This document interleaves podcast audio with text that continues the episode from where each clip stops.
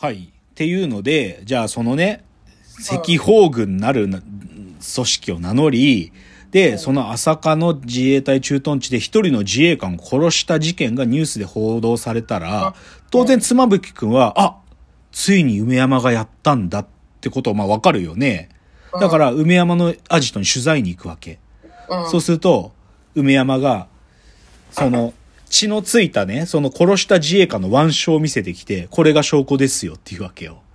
でも、あ証拠ですよってただ殺しただけだよ、こいつ。なんか、もう最初の目的である武器を強奪するとかもたし、なんか、そもそも叶ってないで、だけど自衛官殺した。だで、それ、腕章見せてくるわけ。写真撮っていいかいっつって、つもりくんが写真撮るわけ。そうすると、なんか、その、事件が載ってる新聞記事とかを、こっちが写った方がより迫力がありますよとか言って、自衛官殺害とか横にその腕章つって、し写真撮らせたりするわけ。うん。で、で、妻夫木くんが、じゃあこれ、記事にしていいねっていう風に言うわけよ。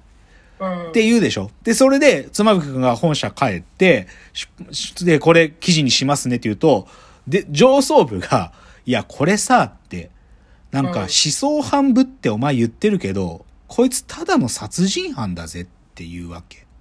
うん。うん。なんかし、で、思想犯だったら当然取材源の秘匿っていうルールが適用されてさ、しその取材し、新聞社側もさ、ある意味その取材源を人、明かさないけど、ただの殺人事件なんだったら、これ警察に協力しなきゃいけねえぜって話になるわけ。うん。でうん、出版社自身の上層部はもうこれ完全にもう警察に言おうっていうわけよ。で、妻夫木くんは一丁前に、取材権の秘匿のルールはどうするんですかとか言うんだけど、いや、これただの殺人だぜっていう話になるわけ。うんで、実際、もうすぐに警察に情報提供されて、で、松山健一すぐ逮捕されるのね。速攻逮捕されるの。で、で、妻夫木くんも、だからある意味その腕章を預かってるからね、彼が。だから、その、秘密、なんかな、彼も事情を知ってるって意味で警察に行って話をしなさいって言われるわけね。うん。で、でね、じゃあ捕まった松山健一はさ、なんか、その、じゃあどういうふうにか、しそういう思想を語るかというとね、ここでね、ペラペラペラペラ、俺が主犯じゃないんだと。え？その、さ、さそれこそ、妻夫木家に紹介された兄弟の、その大物、えっ、と、左翼活動家のやつの、め、なんていうか、計画なんだとか、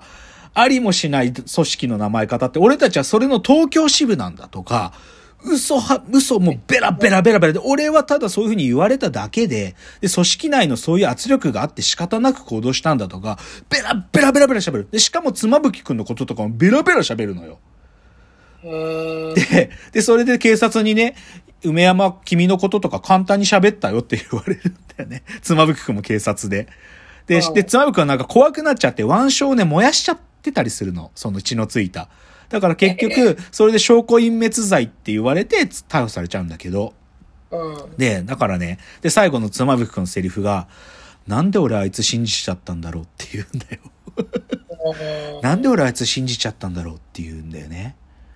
で、で、だから、すっごい端的に言うと、松山健一、ここで出てくる梅山って男は、本当に空っぽの、だから本当に、本当の意味で思想なんてないんだよ、こいつに。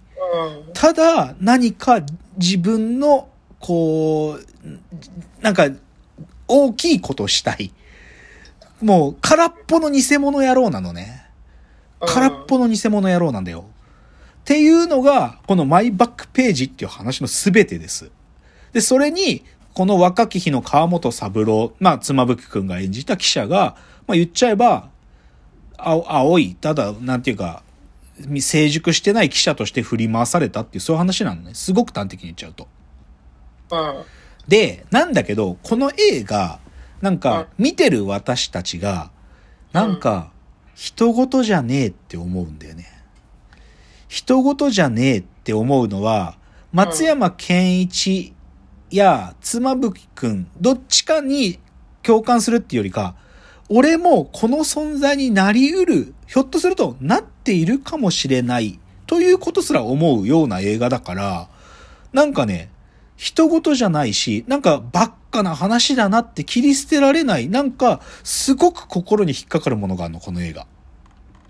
でね、それをちょっとね、なんていうのかな、少し文、文、なんていうかな、解釈ってことも含めて、少し書いてる本があって、このね、うん2011年のユリイカがね、この監督である山下信弘特集号なんですよ。うん、で、だこの映画が出た時に作られた特集号なんだけど、ここに何人かの、あのー評論家たちっていうかな、まあ、物書きたちが、このマイバックページについてとか、この川本三郎にの話とかについて、ちょっと書いてるのがいくつかあるのよ。で、で、この彼らも僕と似たような読語感を持ってるの、この映画に。で、それはでも端的に言っちゃうと、でもさ、この時代って、実は大衆も言っちゃえば、妻夫木くんのように革命家たちが何か起こすかもって期待してたし、うん、一方で革命だって騒いでた奴らも、本当の中身は空虚で、大いなる目的なんか本当はないのに行動を起こそうとしてたっていう時代だってことなんだよね。どういうことかっていうとさ、実はこの朝霞のこの自衛隊殺害事件が起きた1ヶ月後に、1ヶ月後にだよ、浅間山荘起きるんですよ。うん。つまりね、何が言いたいかっていうと、浅間山荘が起きた時って、浅間山荘が報じられてる時ってさ、大衆はさ、テレビ釘付けになってさ、革命か、革命を起こそうとしてる若者たちが、い行動を起こしてすごい事件が起きてるってみんなが思ったわけじゃん。で、なんだけどさ、その、その事件が逮捕された1ヶ月後にさ、彼らがさ、赤軍としてさ、その、言っちゃえば山で仲間を、その、内毛部屋で殺しまくってた激ヤバな奴らだってことが、その、浅間山荘の犯人が捕まった後で明かされるじゃない？つまり、このさ、なんていうか思考の経路ってさ、まさしく妻夫木くんと同じように大衆はさ、その当時の活動家たちに思っててさ、活動家たちが何か起こすかもってある種の期待と、うんでも、実際、そいつらの素性、す素顔とか実像が明らかになってみると、こいつらとんでもねえ奴らじゃん。しかもなんか、すごい空虚な存在じゃんってことが言っちゃうと分かっちゃったっていうかさ。うんだから、あ端的に言っちゃえば、妻夫木くんの、なんかこの振り回されてるのはただ青いけ、青い記者だなって笑うこともできないし、逆に活動家たちが、そういう、俺こそ、俺こそが今立ち上がるんだって言ってる奴らも、なんか、そういう存在は、この松山健一が軽薄だからこうだってわけじゃなくて、そんな奴だらけだったってことだよって話なんだよね。うんまあそれ、がこの本にも書いてある。で、僕のこっからの話は、現代だって同じだぜって言いたいわけよね。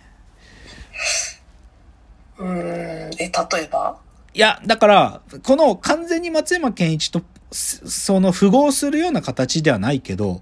うん。今の世の中だって、空っぽのやつ死ぬほどいるよねって話だよ。で、その空っぽのやつの空っぽさってことを、言っちゃえば見抜けないで、なんかそれをこう賛美する声なんていうのは山ほどあるよねって話なのね。僕が言いたいことは。ああ、なるほどね。うん。で、だからそれ今日最後、一番最後に今日そこまで戻るんだけど、だからちょっとじゃあこのチャプターでもうちょっと触れたいのは、じゃあさ、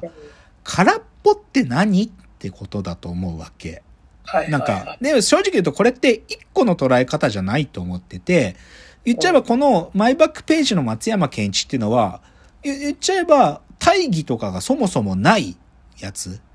で、その大義に付随する手段である行動ってことだけを目的化したやつの空っぽさなんだけど、でもさ、なんか、その角度にちょっとシンクロしちゃうのはさ、例えば若さってものっていうのはさ、若さと常に同居するのはその浅はかさっていうか船舶な存在じゃない。で、その浅はかさっていうのはさ、ある意味空っぽに通ずる道でもあってさ、まだ若くて未熟だから空っぽって側面あるよね。一つ空っぽの側面。で、じゃあ若さじゃないけど、単純に才能とか感性が、ま、まずそいつには備わってないっていう意味での空っぽさっていうのもあってさ、これちょっと僕問題ある発言するけど、僕、うん前田敦子さんって、うん。なんか、嫌いなんだけど、前田敦子さんって僕、なんか、才能とか感性極めて欠如してる存在だって思ってるのね。なんだけど、えー実は前田敦子って意外に映画とかよく出るの。しかも僕が好きな監督の映画出るんだけど、主演をやるよね。そう。例えば山下信弘の、まあ、このマイバックページの山下信弘の映画で言うと、モラトリアム玉子っていうのがあるんだけど、とかね、僕が好きな黒沢清の映画だと、旅の終わり世界の始まりとかって、あの、前田敦子主役で撮ってるんだけど、でもね、僕ね、多分前田敦子主役で使う監督たちが前田敦子に見てるものって、この才能とか感性の欠如。要は前田敦子の空っぽさが、ある意味映画のモチーフとして使えるから、いや、僕彼女は主役やるんだと思うんだよね。あ、でも、あ、アイドルってそうなのかもね。あ、まあそうかもね。とはか、でも、これはでもさ、どっちかというと一人の人間にそもそも備わってないからっぽさっていうのがさっきの若さとかさ、その前田敦子の話だけど、じゃあさ、時代によって虚無な存在が生まれるってこともあってさ、例えばだけど、僕これ好きな本なんだけどさ、あの、あ坂口安吾のさ、戦争と一人の女っていう話あるの知ってる？知らない。まあ、これ映画にもなってるし、僕今、こっち漫画も好きなんだけど、近藤陽子さんって方が書いてるこの漫画もあるんだけど、これとかって本当に戦争の最中に言っちゃうと、なんていうかな、虚無と化してしまった一人の兵隊と、そのことをひたすら寝る女っていうのが書かれる映画なんだけど、映画っていうか話なんだけど、言っちゃえば、そのあまりの絶望、戦争っていう時代への絶望とか諦めってものによる虚無。だかあら、じ、時代がある意味要請してしまった虚無みたいなのもあってさ。だから、空っぽになっちゃったっていう人もいるわけだと思うんだよね。うん。とか、あ、ちょっと入んねえな。もうちょっとあるかな。まあ、あと、もう2パターンぐらい僕空っぽの例出して、じゃ本題である松田優作の話に行きたいんで、じゃあちょっと次のチャプターもうちょっと続けますね。はい。